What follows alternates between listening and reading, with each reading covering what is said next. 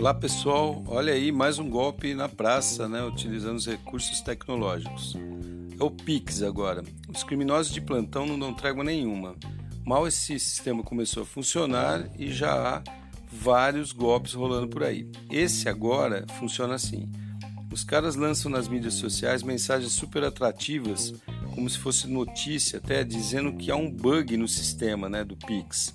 Bug é um erro, um problema, um defeito, né? E que quando você efetua um pagamento utilizando uma chave aleatória que o próprio banco cria, lá o Pix cria, esse sistema se torna duas vezes aquele valor para a sua conta que estava transferindo.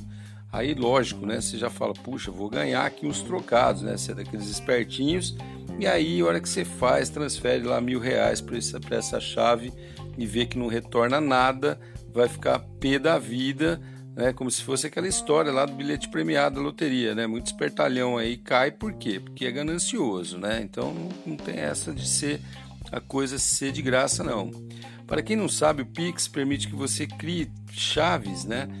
Que são códigos ali que substituem aquelas informações como dados da conta, agência, seu CPF, nome, etc. Em vez de passar tudo isso, você passa lá teu telefone, e-mail ou né, um CPF ou CNPJ, ou essa chave que ele cria.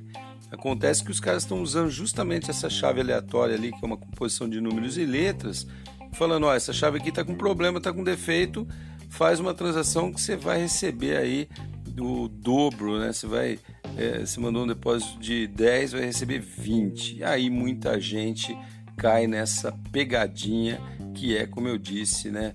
Aquela coisa de você querer se aproveitar de um problema.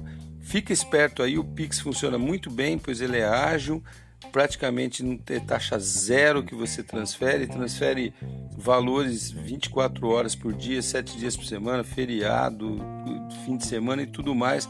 Vale muito a pena usar essa tecnologia. É genial, mas cuidado aí com os golpes, né?